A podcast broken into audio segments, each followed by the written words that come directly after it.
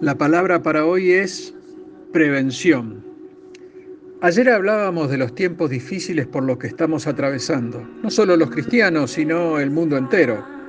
También veíamos que a pesar de las dificultades, Dios tiene un lugar reservado para cada uno de sus hijos con los cuales compartirá su gloria, esa gloria que habitará en nosotros. Independientemente de que Dios nos ama con un amor inconmensurable, también nos advierte en su palabra de los peligros actuales y por eso un poco la idea de esta charla es la prevención. El significado de esta palabra es acción y efecto de prevenir. Se refiere a la preparación con la que se busca evitar de manera anticipada un riesgo, un evento desfavorable o un acontecimiento dañoso. Y uno podría preguntarse, ¿Cuál o cuáles son estos eventos desfavorables o acontecimientos dañosos? ¿Y en qué forma podríamos estar nosotros involucrados? Pues bien, en algún momento hemos mencionado el tema de ser atalayas para Dios y dijimos que, en términos bíblicos, se refería a vigilar la fe y las buenas acciones. Y que cuando esto no pasaba, uno debía advertir, incluso amonestar y hasta exhortar al interlocutor a fin de que se alinee con los preceptos que el Señor ya ha dejado marcado en su palabra, ya que en caso de no hacerlo habría consecuencias. Desde mi punto de vista, estamos entrando en esos tiempos difíciles que mencionábamos al principio y creo que la Biblia nos avisa, o podríamos decir, nos previene de las cosas por venir. Parafraseando a Mateo 24 podemos ver la curiosidad y buena disposición de los discípulos cuando le preguntan a Jesús, ¿y qué señal habrá de tu venida y del fin del siglo? ¿Eh? Cuando está hablando de eh, la señal de tu venida, la Biblia nos está instruyendo claramente sobre la segunda venida del Señor Jesucristo. ¿eh?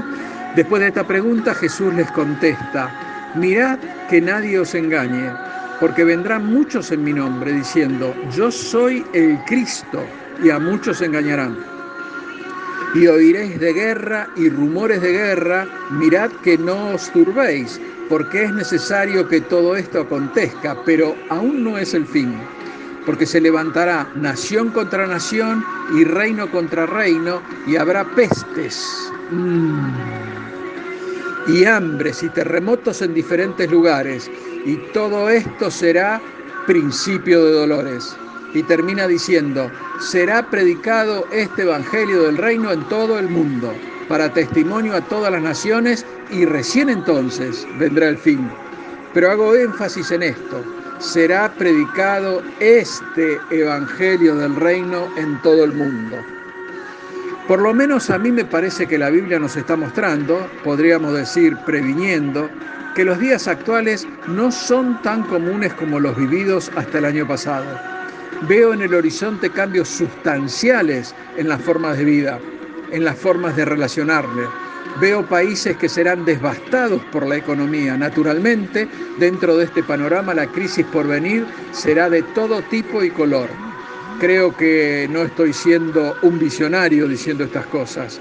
Vienen tiempos difíciles para todos. Pero ¿sabes qué? Dios tiene preparado para sus hijos un lugar. Mira, Jesús es el que habla. No se turbe vuestro corazón. Creéis en Dios, creed también en mí. En la casa de mi Padre muchas moradas hay. Si así no lo fuera, yo os lo hubiera dicho. Voy pues a preparar lugar para vosotros, y si me fuere y os preparare lugar, vendré otra vez y os tomaré a mí mismo para que donde yo estoy, vosotros también estéis. Hago énfasis en vendré otra vez, dicho por Jesús, ¿eh? está hablando de su segunda venida. Y uno puede decir, qué promesa maravillosa, ¿verdad? Ahora, una pregunta, ¿para quién es esta promesa? Uno podría decir, obvio, para los hijos de Dios, y la respuesta es sí, sí, por supuesto, es para los hijos de Dios. Pero surge otra pregunta. ¿Crees que haber hecho una oración en el altar te convierte en un hijo de Dios?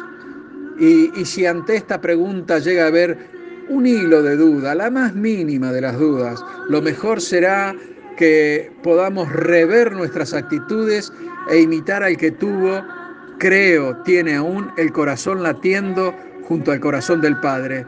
Este es David. Miremos algunas diferencias entre las actitudes de los hijos del mundo y los hijos de Dios. Y no estaría mal echarle un ojo a las actitudes de Saúl como primer rey de Israel, aquí estarían los hijos del mundo, y a David, su sucesor. La Biblia nos cuenta que ambos pecaron. Bueno, bueno, en realidad la Biblia nos dice que todos pecamos, pero hoy haremos centro en Saúl y en David. Saúl fue desobediente cuando fue a la guerra con los amalecitas. Dios le dijo que destruyera todo y Saúl se guardó el ganado diciendo que el pueblo lo había tomado para hacer sacrificios a Dios. También Saúl hizo holocaustos y ofrendas de paz para Dios sin esperar la llegada del profeta Samuel. Cuando es reprendido por lo que había hecho, Saúl, en lugar de arrepentirse e implorar perdón, buscó la justificación de sus hechos. David cometió adulterio, con Betsabé e hizo matar a Urias, su esposo, para quedarse con su mujer. También David realizó un censo del pueblo de Israel y de Judá, cosa prohibida por Dios, y esto le causó la muerte a 70.000 personas. David dudó de Dios y no tuvo fe, y tuvo que pagar las consecuencias. Saúl nunca tuvo un arrepentimiento sincero, ni había en él un temor reverente hacia Dios.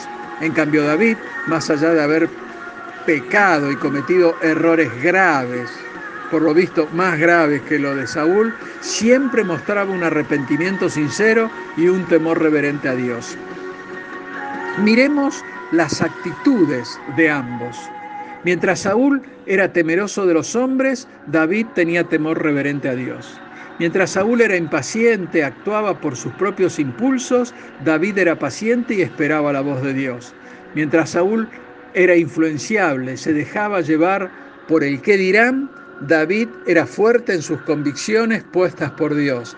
Mientras Saúl era irrespetuoso, arrebatado e irreflexivo, David ponía toda la carga a los pies de Dios. Mientras Saúl era orgulloso, arrogante, altanero, David era humilde, manso, de corazón tierno. Mientras Saúl era desobediente a los designios de Dios, David era obediente, rendido totalmente a Dios. Mientras Saúl era celoso, envidioso, traicionero, David era confiado, entregado en las manos del Señor. Mientras eh, Saúl se airaba con facilidad y era furioso, David era calmo y manso.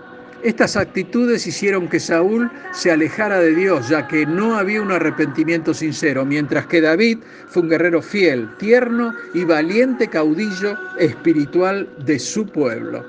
Esta es la diferencia entre un cristiano, por supuesto pecador, y los pecadores a los que se refiere la Biblia. Estos pecan y siguen su camino sin importarles absolutamente nada de lo que han hecho ni a quién pudieron haber perjudicado. En cambio, un verdadero cristiano reconocerá que ha errado el camino y que al primero que hay que pedirle perdón y mostrar un arrepentimiento sincero es a Dios, el único que puede lavarnos con su bendita sangre. La palabra dice, si se humillare mi pueblo sobre el cual mi nombre es invocado y oraren y buscaren mi rostro y se convirtieran de sus malos caminos, entonces yo iré desde los cielos y perdonaré sus pecados y sanaré su tierra. Bueno, creo que ya hemos sido prevenidos, ¿no? El Señor viene pronto. Estemos prevenidos. Dios te bendice. Amén.